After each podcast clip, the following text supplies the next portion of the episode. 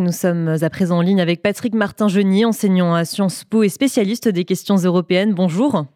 Bonjour. Alors merci d'être avec nous. La, Russie a été officiellement exclue hier du Conseil de l'Europe. Conséquence, elle quitte aussi la Convention européenne des droits de l'homme. Est-ce qu'on peut dire que le divorce entre l'Europe et la Russie est définitivement acté? Et en quoi est-ce que cette décision pardon, va impacter les citoyens russes? Alors, est-ce qu'elle est définitivement actée? En tout cas, oui. Euh, tant que Vladimir Poutine euh, sera au pouvoir et tant qu'il se comporte comme l'a dit Joe Biden, un criminel de guerre, euh, il n'y aura plus effectivement de lien important diplomatique, politique avec la Russie. C'est un véritable blocus politique et diplomatique qui est organisé. Il était normal que quelqu'un qui a agressé l'Ukraine, qui commet des crimes de guerre, soit exclu de la Convention européenne des droits de l'homme.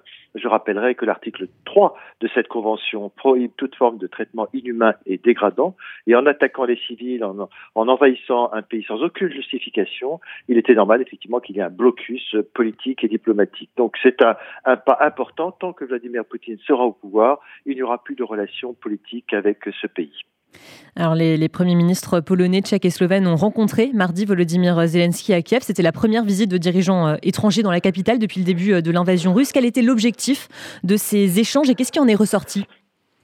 Bah, je crois que l'objectif était d'abord un symbole politique très fort. Quand trois premiers ministres de trois pays euh, qui sont à proximité de l'Ukraine voyageaient en train euh, sous les menaces de bombes et sous la menace, c'était très très fort symboliquement. Tout d'abord pour euh, apporter le soutien à Volodymyr Zelensky, qui résiste de façon héroïque. Et trois premiers ministres en exercice, c'est inédit, aller en Ukraine pour soutenir en pleine guerre sous la menace des bombes. C'était quelque chose de très important symboliquement. Par ailleurs, ce qu'il en est sorti, c'est un soutien sans faille, mais également le soutien logistique, matériel, militaire euh, de l'Europe, de l'Union européenne euh, vis-à-vis euh, de ce pays, c'est-à-dire, vous savez, l'exportation d'armes, l'aide logistique qui permet à la résistance ukrainienne eh bien, de détruire des chars, des bombes, bref, de résister face à l'envahisseur russe. Donc ça, c'est très important. L'aide économique également.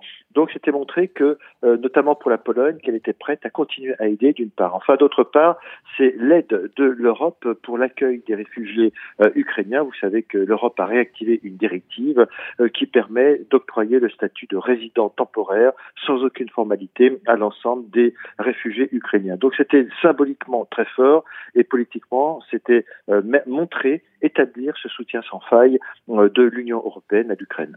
Alors Patrick Martin-Geny, une dernière question. Les troupes russes continuent de resserrer leur étau sur la ville de Kiev et de Mariupol. Des milliers d'habitants ont fui les deux villes. Est-ce que cette stratégie de siège mise en place par la Russie peut durer encore longtemps?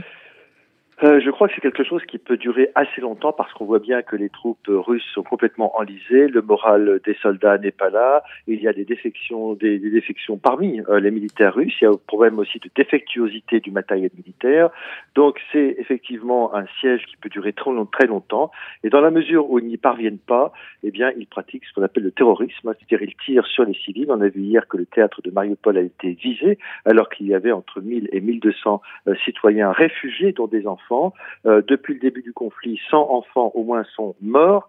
Et donc, c'est quelque chose qui peut durer longtemps parce qu'ils n'ont pas la capacité aujourd'hui, face à, cette résistance héroïque, de pénétrer dans les villes. Le seul objectif des troupes russes aujourd'hui, eh bien, c'est d'affamer, priver d'eau, d'électricité et de tout moyen de vie euh, les habitants. Et donc, c'est quelque chose qui peut en effet durer très longtemps, sauf si euh, nous devions arriver à un cessez-le-feu, ce qu'il faut espérer.